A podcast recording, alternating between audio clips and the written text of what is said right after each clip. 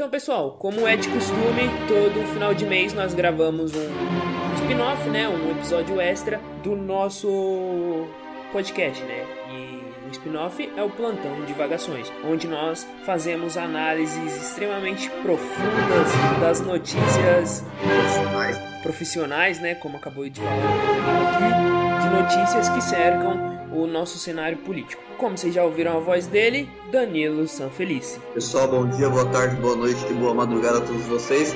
Hoje não tem piada, hoje eu tô triste, o Thiago também tá triste, o Matheus talvez esteja triste também. E morreu o maior, o. Então, e no, no, mesmo dia que o seu eterno me chamava de pai, então, então estamos tristes e, e é isso. Sem piada. É, a gente tem que lembrar que o Fidel Castro foi um dos caras que apoiou o processo de desintoxicação do, do Maradona, né? Ofereceu tratamento totalmente gratuito para ele é, se livrar do vício de cocaína, né? Então não tinha como ele não chamar o, o Fidel Castro de pai. O Danilo já citou o nome dele, né? Matheus Teodoro. E aí, gente, é realmente o Brasil muito está triste, né? Eu acho que tá. Não, não questão do Maradona, acho que a gente está numa fase muito estranha, assim, de universo, de Brasil, de planeta, assim, que tá bem, bem chato mesmo. É um ano que parece que quanto mais vai chegando pro final, mais merda vai acontecendo e, e não acaba nunca, né? E eu só torcendo pra acabar.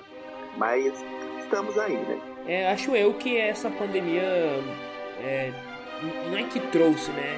É, desabrochou muita coisa que tava um pouco na encolha e aí trouxe muita coisa ruim, né? Desregulou o mundo. Há pouco tempo atrás a gente teve uma passeata, um número pequeno, né? Mas é algo zoado de se ver, né? Uma passeata de grupos supremacistas aqui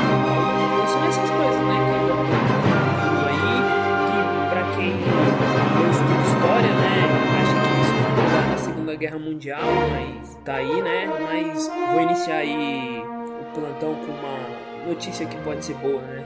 É, bolsonarismo não repete o sucesso da eleição de 2018. Então, pessoal, essa, isso é algo interessante que o Brasil, historicamente, a população brasileira, historicamente, é, é entendeu sempre a necessidade de, de um Estado uh, mais inchado. Isso, a, a, a voz popular, né? não, não necessariamente isso é, refletiu ao longo da nossa história da República nas eleições, por N fatores. Mas a, a população brasileira, há muito tempo e atualmente mantém assim, entende a necessidade de um Estado é, mais inchado, porque obviamente ela entende a, a, o quão desigual a sociedade brasileira é, né? Então isso deve ser a única forma disso diminuir é através do, do, do, papel ativo do Estado. Então isso é algo é, importante. É, porém, o que a gente viu o avanço da extrema direita nos, últimos anos e mais, fruto de um processo histórico mundial, como a gente já falou em outros episódios, e também, obviamente, um processo é, histórico brasileiro. Então, é, fruto de, de, condições específicas que, que passavam no mundo. Uh, mas é, essa extrema-direita, que hoje se caracteriza por um neoliberalismo muito grande, ela, uma pauta neoliberal muito grande, uma agenda neoliberal muito grande, ela é contraditória a esses anseios históricos brasileiros, né? esses anseios históricos de, de necessidade de reformas sociais para diminuir a, a desigualdade e mais. Em, em, pouco tempo desses bolsonaristas no poder, seja no poder absoluto, né, que é o, o a presidência, seja em cargos menores, desde vereadores, deputados e mais, é, em pouco tempo é, essa, essa agenda né, de dois anos, se você andar com um golpe de quatro anos, de quatro anos, se mostrou a verdadeira face da população. Então a população, eu acho que, essa, que, que esse resultado da diminuição de, de cargos de, de é, políticos é, eleitos bolsonaristas é, retrata isso, retrata essa população que até que a mesmo quando não é de esquerda, ela, ela, ela entende que esse neoliberalismo não é favorável a ela. Isso é um ponto, um ponto importante. Mostra como que essa agenda neoliberal é custosa para a população brasileira. E, e, isso ficou muito evidente em pouco tempo. Uh, outro ponto é o PT, né? O PT também diminuiu a, a sua participação, mas isso vem de dois, dois movimentos. Primeiro momento muito claro do antipetismo, né? A, tudo que a direita fez em 2014, especialmente para cá, mas mesmo antes do Instagram, mas a do mundo é mundo, né? É, trazendo o PT pro diabo, uh, então esse forte, mas também é, consequência de todo esse processo de golpe e tudo mais, a, a, a volta da população com aquela ideia de que as pautas da esquerda são boas mas o, a, a, esquerda não sabe governar. É uma ideia dos anos 80, dos anos 90, que é um problemaço, assim, né? um problema que nós, a esquerda, hoje em dia temos que enfrentar. Uh, mas também é, é uma consequência muito direta do antipetismo, né? que, que, transformou o PT numa coisa muito ruim, e daí a esquerda vai vir. Então o PT sai enfraquecido por um lado, uh, mas eu não acho a esquerda tão enfraquecida. Eu acho que a esquerda é, deu uma resposta muito melhor há quatro anos antes, mesmo do que nas eleições de 2018. Eu acho que, é que outros partidos de esquerda estão começando a tomar espaço, também pelo, pelo fato que o PT cometeu alguns erros desde 2014, o Matheus falou bastante no especificamente do PT, de, de leitura do momento histórico brasileiro hoje em dia. É, é, o Daniel coisa que te mas eu também acredito que é, exista também uma ausência, isso eu acho que no próprio discurso bolsonarista, que é daquela narrativa de rompimento com as instituições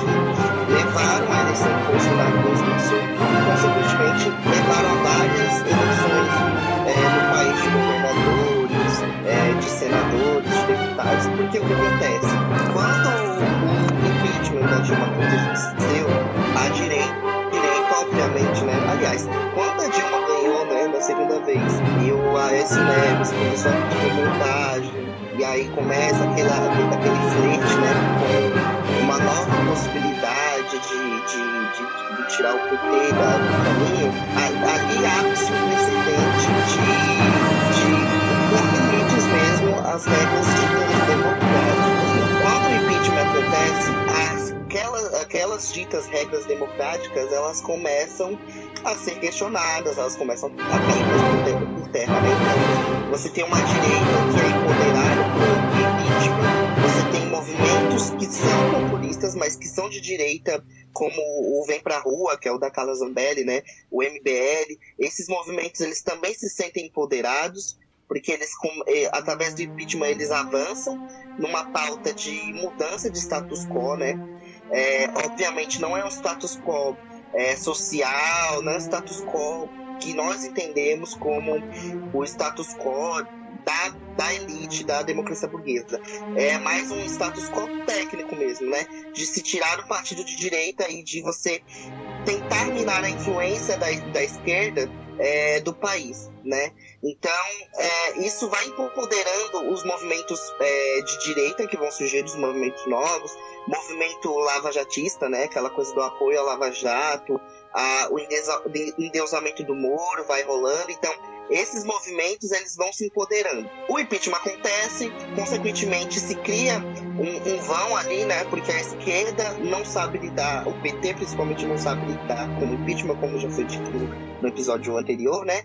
E aí o que a gente tem é uma direita que percebe uma oportunidade, percebe como que é, a, a, situação do impeachment é uma boa narrativa ainda para ser exemplo nas eleições de 2018. Então, o bolsonarismo ele chega com um discurso de rompimento com o sistema. Ele chega com um discurso de rompimento com a própria democracia. Então, eu vou romper com o STF, porque esse STF que está aí, ele não. Ele, ele foi indicado todo pelo PT, e aí ele favorece gente tem que romper com a Câmara, porque a Câmara está cheia de corrupção. É, nós vamos romper com. É, enfim, né? A, a, entre o saudosismo de ditadura, que tem que fechar o STF, tem que fechar o Congresso. Entra-se muitos saudosismos e esse, essa, essa direita empoderada se vê na chance de, de realmente começar a ditar umas regras para esse jogo democrático. Então, o Bolsonaro vai se eleger E, é, e, e, ele vai na Globo, né? Ele vai se eleger em cima daquela pauta do kit gay, vai se eleger com a bandeira anticomunista, porque o PT era comunista, e aí o comunismo ele mata milhões de fome, ele mata, matou mais do que o holocausto, mais do que o nazismo, do que o fascismo. Então, eles vão muito nos limites, né? E aí acontece a merda que aconteceu. Nesse, nesse ano de eleição, esse, esse discurso ele não tá mais acontecendo. Né? Porque o que acontece? Bolsonaro ele pegou um, um, mandato e no começo do mandato ele até que era um pouco mais radical, né? Ele não deixou de ser radical. O problema é que de acordo com os desgastes que foram acontecendo, os desgastes, desgastes políticos e afins, né? Perde ministro, entra ministro, sai ministro, pandemia, é, ele acaba tendo que se aliar ao centrão que é justamente esse congresso, né? Esse congresso que lá em 2018 a campanha e essa base bolsonarista, a base do, MB, do MBL, a base do, do Vem Pra Rua, é tanto condenado, né? Então ele acaba fazendo um movimento de criar mais aliados e de é, não ir mais contra essa, essas regras democráticas do jogo ou contra os limites, né? Indo, levando a democracia a tantos limites. Ele começa a, a negociar e esse discurso, mesmo que ainda agressivo, ele vai saindo desse plano de, de combate ao sistema e vai entrando num, num plano de adaptação, né? E aí é, ele, ele começa agora, né? Ele, ele já indicou um ministro do STF, né? Bolsonarista muito brava, porque ele falou que queria indicar um ministro terrivelmente evangélico e ele não indica, ele indicou um ministro católico, mas ele indica um ministro. Então são recados que foram dados à base bolsonarista que esvaziaram muito dessa base, né? Que antes estava junto, mas estava junto por conta mudança de status quo de sistema, tipo, agora ele vai mudar, agora o Brasil muda, é, e, e, e, fica mais uma base bem mais ideológica também, mas essa base ela se esvazia, perde força, se enfraquece. É, e sinal disso, e aí eu já, já vou terminar minha frase, um sinal disso que, que mostra como que acontece é que todos os, os candidatos que o Bolsonaro apoiou, né, isso a nível nacional para prefeituras, foram derrotados, né? Um outro conseguiu se salvar, mas todos foram derrotados, né? É, o Crivella foi pro segundo turno e a estratégia que o Crivella está tendo é justamente a estratégia que foi usada em 2018, que é essa que a base bolsonarista deixou de usar agora, justamente porque o Bolsonaro ele começou a entrar na regra no game do sistema, né? O Crivella agora está atacando Eduardo Paes, né? Está falando que Eduardo Paes se aliou ao pessoal, que se o pessoal ganhar, eles vão entrar nas escolas para ensinar pedofilia, é, levar o kit gay, ressuscitou o kit gay, ressuscitou-se o kit gay. É uma situação que está acontecendo também em Recife, né? O oponente da, se eu não me engano, é Mariana Reis, do, que, é, do PT, né?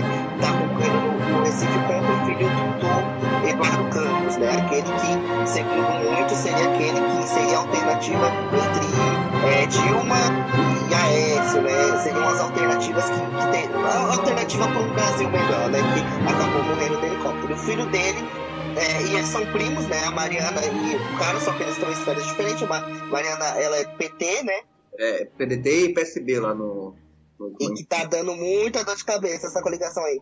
É, a Mariana é do PT e, como o Danilo bem disse, né, o, o, filho do Eduardo Campos é do PSB, que tá numa coligação aí com o PDT e que tá complicada essa coligação que já tá dando umas, o que falar. Justamente porque esse candidato é, do, do PSB que tem essa coligação aí PDT, ele tá ressuscitando esse discurso de kit gay, né?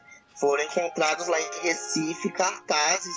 O Túlio Gadeira, que é do PDT, né, namorado da Fátima Bernardes, para quem não conhece, é, ele acabou criando uma briguinha também no partido, porque ele se opôs ao, ao apoio ao, ao filho do, do, do Eduardo Campos, né? E, e tá apoiando a candidata do PT, justamente porque se pegaram esses cartazes com versículos bíblicos dizendo que ela é, acreditava em ideologia de gênero, né? Ela que não é evangélica, outra, mas ela é católica. Então começa o ciclo. Agora nesse segundo turno que a gente está vendo essa base bolsonarista indo pro ataque, né? Indo pro vale tudo, aquele vale tudo que a gente viu em 2018. O problema é que justamente do, do Crivella, deram uma aumentada agora, justamente porque o Eduardo, o Eduardo Paes, lá no Rio de Janeiro, começou a ceder a essas provocações. Né? E aí é, é aí que mora o perigo, né? Se o Eduardo Campos, o Eduardo Paes, desculpa, se ele começa a, a ceder nessas provocações, é, ele atiça uma base bolsonarista, que é, é essa base que entende que o, a resposta à provocação é um desespero, porque então se o, o desespero ele significa a verdade, então Crivella ele, ele tá com razão e aí vai criando-se um, um, novo apoio aí pro Crivella. Mas não é um apoio que faça com que ele ganhe o segundo turno, né? Pra deixar bem claro. Porém, ele tá, ele, eles estão recorrendo a, isso agora, né? Porque eles só ganham se eles levarem as instituições no limite. O PT e essa esquerda que estão vindo, é, o PT principalmente, ele não, não aproveitou a oportunidade para ir, para pegar essa narrativa de vítima, né? Criar uma nova narrativa de vítima ou sei lá, focar um pouco nessa narrativa de impeachment para provar e mostrar para o povo brasileiro, né, que aquele impeachment foi um golpe, né, porque seria a, a importante que eles ressaltassem isso várias vezes para que criasse, para que as pessoas entendessem, como o Danilo falou no último episódio, que aquele impeachment foi contra o povo brasileiro, não foi contra o PT, não foi contra a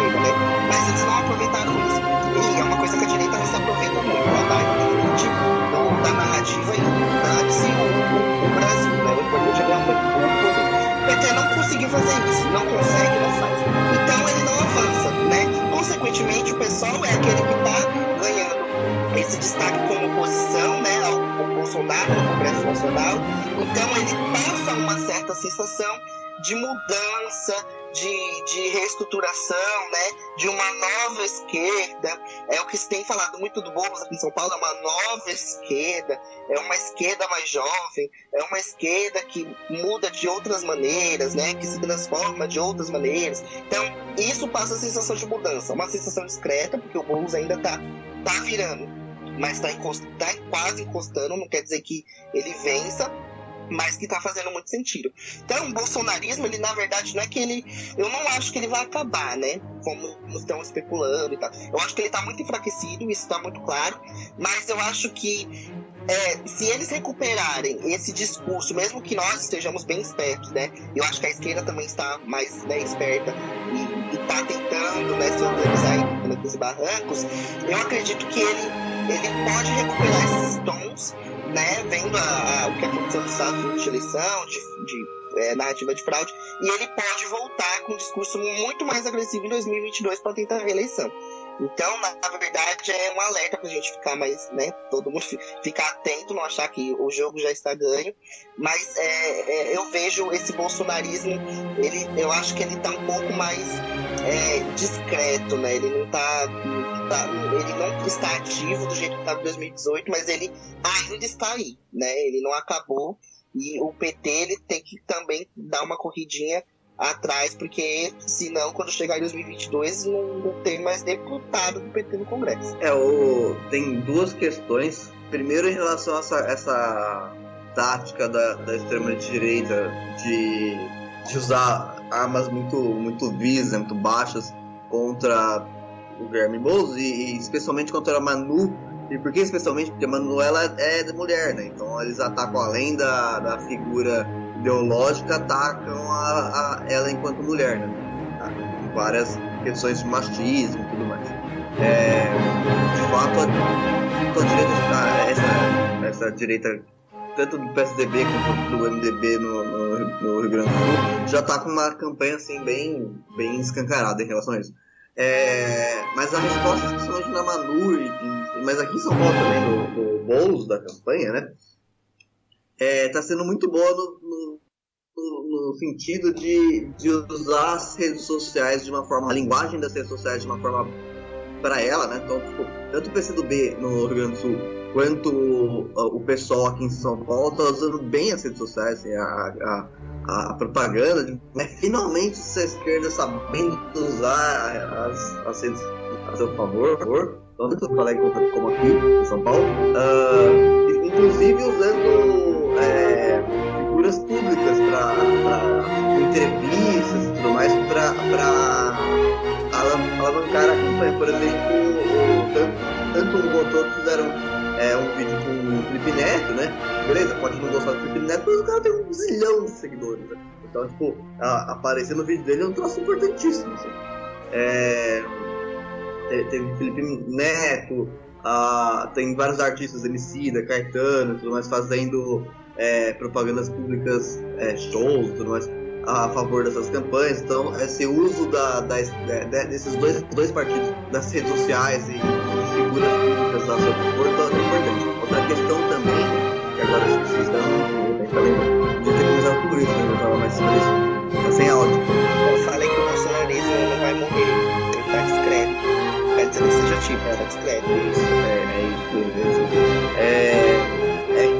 Bolsonarismo está enfrentando um problema específico no Brasil.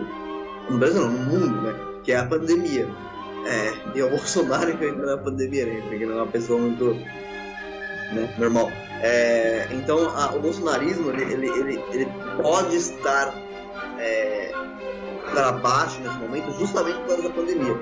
Não quer dizer necessariamente daí a ideia de que o, que o bolsonarismo não está acabando, pode estar apenas em baixa, que, que, que estaria em baixa ou tão em baixa se não fosse a pandemia. Acho que a pandemia é um, é um marco importante a, vamos supor que o Boulos e a, e a Manu se elejam. Eles vão assumir as, as duas capitais importantíssimas do Brasil no meio da pandemia, podendo é, acontecer, por exemplo, que não, acabou, enfim, uh, ou de um, de um agravamento da pandemia no Brasil. E, e, se isso acontecer, eles vão ter que ter um jogo de cintura enorme para conseguir lidar com essa situação, é, equilibrando o mercado, equilibrando o emprego das pessoas, equilibrando o poder de consumo, equilibrando gente que morre, equilibrando um monte de coisas. Vamos supor que, que a esquerda é, seja vencedora, pode acontecer de, de ela ter que enfrentar, esses governos terem, terem que enfrentar uh, um agravamento da pandemia e, e, daí será que vão conseguir dar bem? Ou seja, a pandemia influencia muito na, na, na, no olhar das pessoas. A prova disso é o Trump, não? O Trump está bem na frente das pessoas antes da, pandemia e perdeu a eleição. A pandemia foi fundamental para ele perder a eleição, porque antes ele estava consideravelmente. É, então, isso é um ponto também para analisar tanto a ascensão desses, desses partidos de alternativa a, ao PT, quanto uh, o próprio a própria baixa do bolsonarismo. Eu acho que o bolsonarismo estaria em baixa, mesmo sem a pandemia. Mas eu acho que a pandemia agravou consideravelmente também, porque o Bolsonaro né, faz umas coisas que até Deus duvida. Assim. Só se você for muito bolsonarista, você vai continuar aplaudindo. Porque se você for apenas de direita, você vai viver que nem imbecil já. É, então, então é, o, o, desafio dessas esquerdas se ganharem a, a, a, essas duas cidades é também enfrentar a pandemia, né? Conseguir é, fazer um contraponto legal. Por exemplo, o que fez o Flávio Dino se, se, ah, no Maranhão. Se, se, a esquerda conseguir, o PSOL e o PCdoB no Rio Grande do Sul conseguir fazer, replicar o que o Maranhão fez nesses meses até aqui em relação à pandemia, acho que essa ascensão vai continuar. Né? Vamos para próximas, as próximas notícias. Delegada diz que morte de João Alberto no Carrefour não foi racismo. Após a morte no Carrefour, Bolsonaro diz ser daltônico, todos têm a mesma cor. É, é, é essa, essa, essa notícia é, é foda, né? Porque é um mais do mesmo eterno, assim, né? Porque especialmente nesse governo, né? É, cai na questão de racismo estrutural, né? Então o que aconteceu no Carrefour foi racismo estrutural. Se fosse um homem branco, não aconteceria isso, ponto final. Ele, ele poderia ter dado um soco na cara do, do segurança, o segurança ia no máximo revidar e imobilizar ele, ponto final, ponto. Não ia, não ia matar ninguém. Ah, matou porque era homem negro. Ah, e isso é racismo estrutural. É importante que as pessoas entendam a diferença entre racismo, crime racismo, e racismo estrutural, que é o que está no meio da sociedade, que é o que é normalizado pela sociedade. Né? Não deveria, mas é normalizado pela sociedade. É... Então, é, isso que aconteceu é, é racismo estrutural. Porque só aconteceu que, que a pessoa era negra. Se fosse um branco, não aconteceria. É, isso não é uma prepotência minha falar. É só você analisar os últimos casos, sei lá, nos últimos 10 anos que aconteceu assim, não tem um branco sofreu algo parecido. É sempre pessoas negras. Então, tipo, é, é, é analisar dados, sabe? É analisar estatística. É, é, muito simples perceber é, tudo isso é racismo.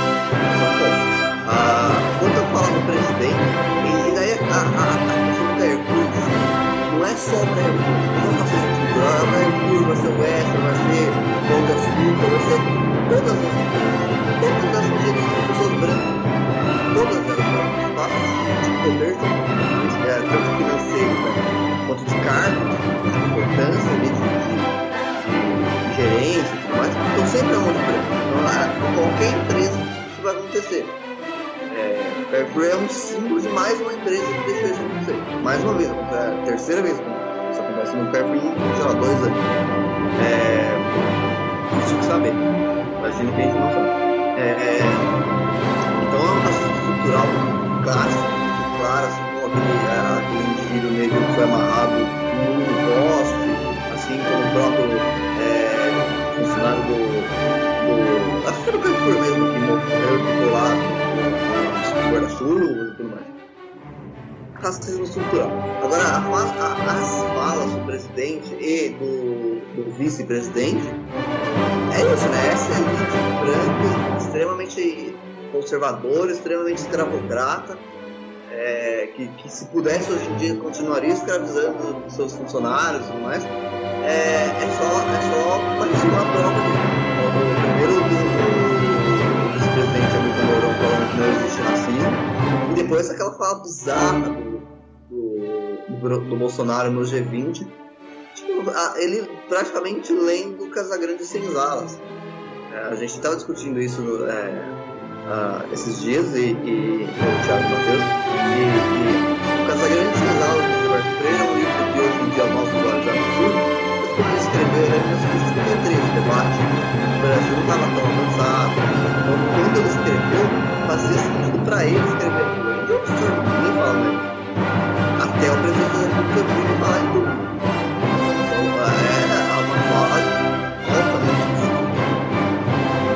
tentar normalizar, quando ele fala que é, brancos, negros que se formam, é, formaram do que é o Brasil hoje, mas tipo, brancos escravizou índios e negros, a pessoa negra. E, e o indígena não estava ali não estava trabalhando obrigado. Obrigado não, não por financeira, obrigado na, na violência, violência física, estupro e tudo mais. Então, tipo, é uma fala assim completamente desconectada de um mínimo de realidade. Há muito. É uma fala do Thiago falou no início do programa de um supremacista branco. Ele não declarou abertamente que era um supremacista branco, mas quando ele fala isso é óbvio.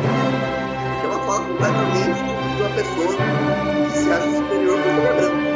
Eu vou ler o livro dele e vou ler uma. um deboche, um leve deboche do sensacionalista sobre esse, esse tweet, porque eu acho que ele cabe muito bem. O tweet foi assim: o, Bolsonaro fez uma série de. O Dia da Consciência Negra, ele fez uma série de. Ele fez um discurso lá no Twitter, né? Um, isso já era quase meia-noite, né? Pra não passar em, em, né, em branco, né? Mas ele deixou muito claro a atitude dele.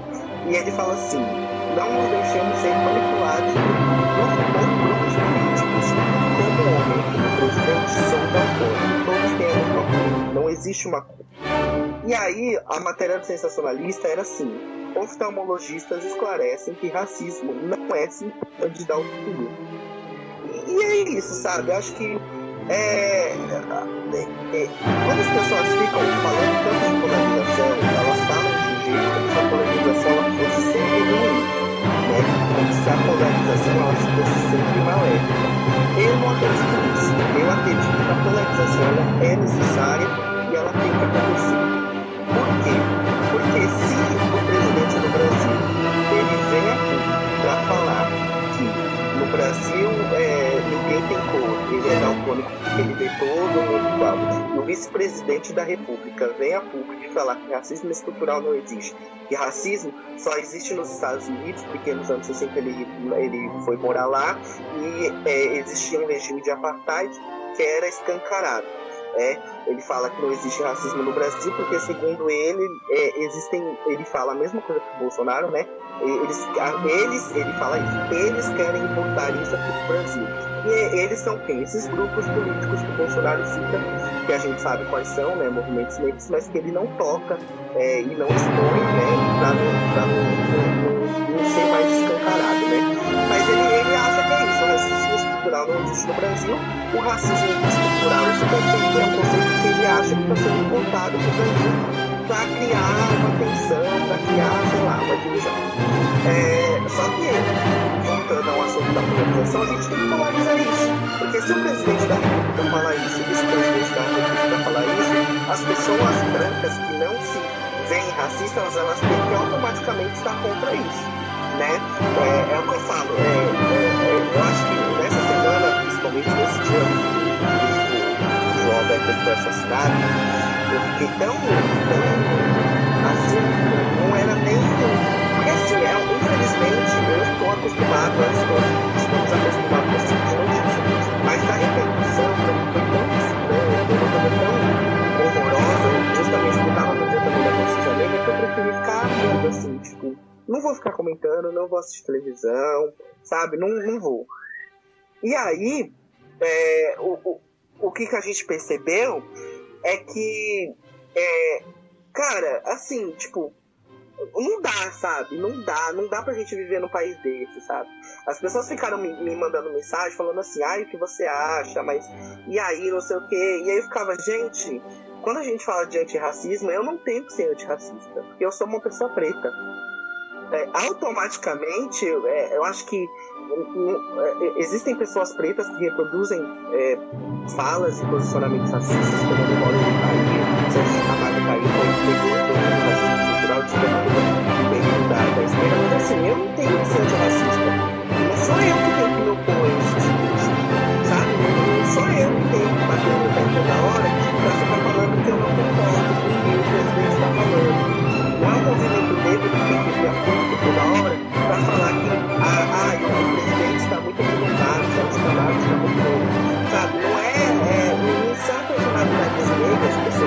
famosas, que tem que vir a público toda hora para ficar se opondo a esse tipo de discurso. Né? As pessoas brancas desse país elas têm que se opor também. As pessoas brancas que se dizem antirracistas, elas têm que se opor para muito além do discurso ou da notinha de repúdio. Né? É, é, eu não vi o Congresso Nacional repudiando de uma forma é, forte a, a do presidente. Eu vi eles repudiando o Carrefour. Eu vi eles indo para cima do Carrefour problema do racismo estrutural no Brasil fosse um problema causado pelo Carrefour, causado pelas terceirizadas que fazem a segurança desses hipermercados. Né? É como se o racismo estrutural não fosse um problema na estrutura do Estado, do sistema econômico. É como se simplesmente o Carrefour tivesse vindo da França e trazido o racismo com ele para cá, para América Latina, para o mundo, sabe? É, é, não existe uma compreensão, não existe uma posição que eles assumam e falem, gente, o racismo, o racismo estrutural no Brasil é problema, ele atravessa toda e qualquer instituição nesse país, seja uma instituição Carrefour, seja o próprio Congresso Nacional, né? Porque a gente sabe que a participação de negros no Congresso Nacional é péssima e irrisória, porque não, não existem tantos negros dentro do Congresso, né? É, é, é, não, não, não, faz o menor sentido, né? A gente tem que ficar toda hora fazendo notinha de repúdio e vamos lá, gente, vamos, vamos, vamos criar alguma medida, vamos criar um, vamos criar um fundo bilionário, milionário, que não chega nem perto lá, 50 milhões, estão repassando 500 milhões para os acionistas. Uma coisa que não chega nem perto do, do lucro que eles estão tendo, né? Para que criar um, um, lucro de combate ao racismo se o Brasil não se preocupa com, com, com ser antirracista, como a Angela Davis fala, né?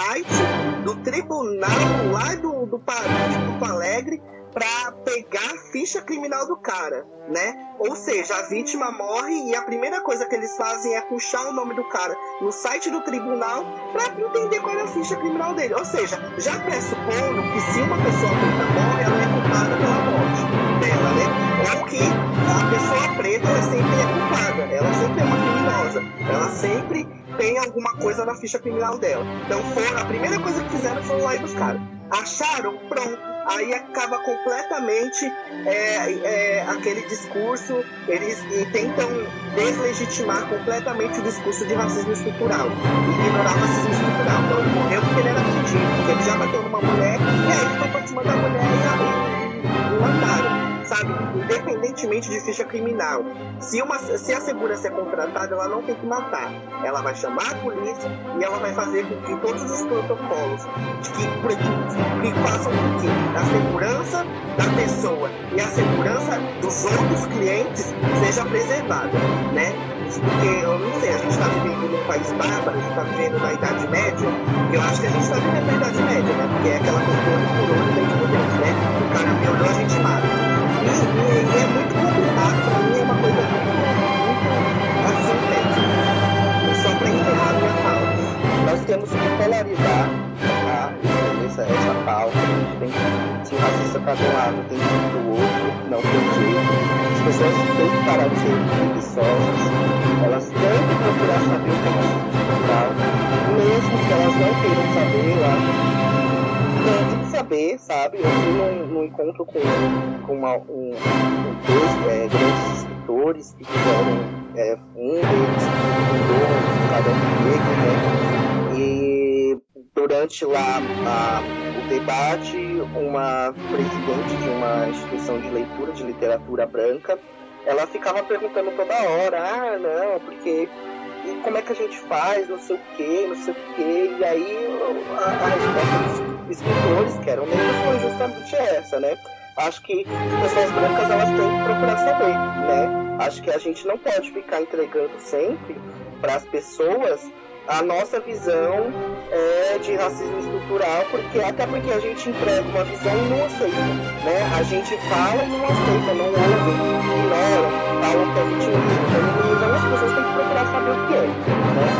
E começar a assumir o racismo, né, nosso de cada dia, o racismo desse país, a estrutura racista. Não adianta o Mourão falar que o país não é um país racista se ele mesmo já teve falas racistas, né? E que foram apontadas a ele e ele falou que não achou nada demais, né? Não adianta a gente é, não falar que não existe racismo nesse país quando o Bolsonaro é, entrega a Fundação Palmares para um negro que ignora completamente o movimento negro, renega a negritude, é, eu acho que do, racismo que existe das pessoas racistas que governam esse país, né? Não tem como ficar relativizando toda hora, não tem como ficar é, minimizando, ignorando, né? A gente tem que, nesse caso, ir pro fight. O fight é, é a informação, é, o confronto é, argumentativo e, infelizmente, se não, não der jeito, é ir pra rua, né? Porque a galera tá indo pra rua e, e tá fazendo isso, né? Claro que não agora numa pandemia, né? Não é o ideal.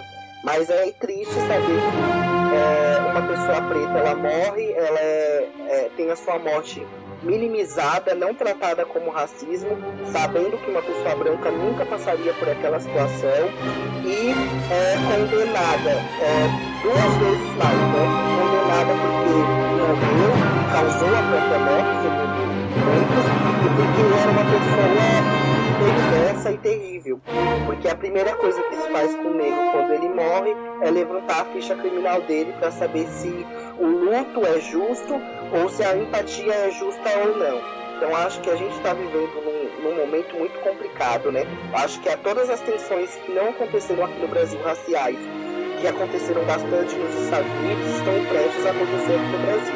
Porque cada vez mais as pessoas estão tendo muito orgulho e estão discutindo mais a própria negritude. Quando a gente discute negritude, a gente fortalece a nossa ancestralidade. E quando a gente fortalece a nossa ancestralidade, a gente para de entrar dentro de uma estrutura racista que nos, nos, coloca como pardos, como miscigenados, e que a gente tem que ter orgulho de um processo de miscigenação baseado em estupro, exploração e violência, né? E aí é que o Estado fica bravo, aí é que o Mourão fica brava, aí que o Bolsonaro fica bravo, porque eles entendem que a partir do momento que a população preta desse país se organizar e ter orgulho da sua negritude, ela vai começar a reivindicar direitos civis que são básicos e que não são negados, e aí a gente vai ter essas tensões raciais que se observam nos Estados Unidos. Né? Então é isso, né? Eu acho que é, para além de qualquer causa nós já tivemos tensões raciais durante vários episódios e que cansam, é bom repetir, né? Polarize essa questão. Pare de relativizar, pare de é, tentar ser discreto né, nas, nas opiniões, tenha opiniões firmes e se oponham ao racismo. Porque se não se opor ao, ao racismo, você está com racista, e aí não tem muito o, o, o, que falar quando alguém apontar. É isso, né? Eu acho engraçado que todo mundo fica bravo quando a gente chama as pessoas de racista, mas elas não mexem um dedo para tentar mudar esse conceito, né? E para tentar não ser mais racista, né? Elas simplesmente se, se rebelam e é isso, né? Aceitam o termo racista. E aí é complicado. A, a fala do, do, nosso presidente é, ela é tão cruel porque ele é o principal representante do, do nosso estado, né? Ele sabe que a luta contra o racismo é ele passa pelo nosso estado, né? Ele sabe que é necessário políticas públicas para tentar é, acabar com, com o racismo, né? A gente sabe que várias políticas já foram feitas, né, pelo mundo afora. Nós tivemos um governo que iniciou alguma coisa, né? A gente sabe como que cotas raciais é, é importante, né? E a gente sabe que o Estado é importante para a luta contra o racismo, né? Quando você tem um presidente que nega a existência do racismo no, no, no Brasil, né? Um país que sofreu com quase 400 anos de escravidão e depois, é, após a abolição da escravidão, a gente tem um racismo estrutural aí dentro a gente vê que esse Estado está ligado com essa luta, né? É, para se acabar com o racismo. Então, é, é, nítido que a gente vê que não tem para onde caminhar com, com esse governo, né? É um governo que nega o, o racismo que existe sim em nosso país o racismo estrutural, o racismo institucional e, e o racismo individual, né? Que, que tá aí, né? E o, presidente do Brasil vem a público e nega, e a gente sabe que esse governo até agora não fez nenhuma política pública. Só para acabar com essa questão, é... o, o presidente, né, os respectivos filhos lá, eles usam a, a, os cargos que eles têm para falar opiniões pessoais, assim, né? Eles, eles, não, eles não, parece que eles não sabem que ele, o presidente é, é é, ele representa a nação, né? representa todo o país, é, Então, quando o Bolsonaro e o, e o, e o Hamilton Mourão falam essas, essas atitudes que eles estão falando, que eles, eles cometem quase o crime de, de, de esquecer que eles representam a nação e não só ele. Segundo que, que mas eles só fazem isso porque eles realmente pensam isso, eles realmente são racistas. Então eu acho que é isso aí, pessoal. Sigam a gente nas redes sociais, sigam a gente no Spotify e até mais. Tchau!